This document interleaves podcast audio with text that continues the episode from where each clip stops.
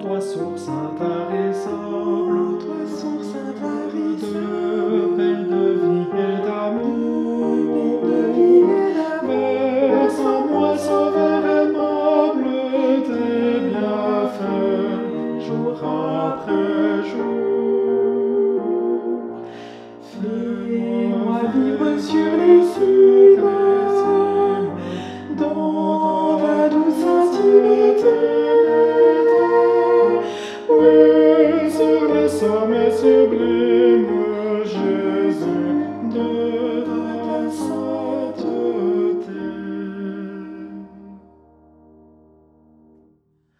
S'il faut rester dans la flèche,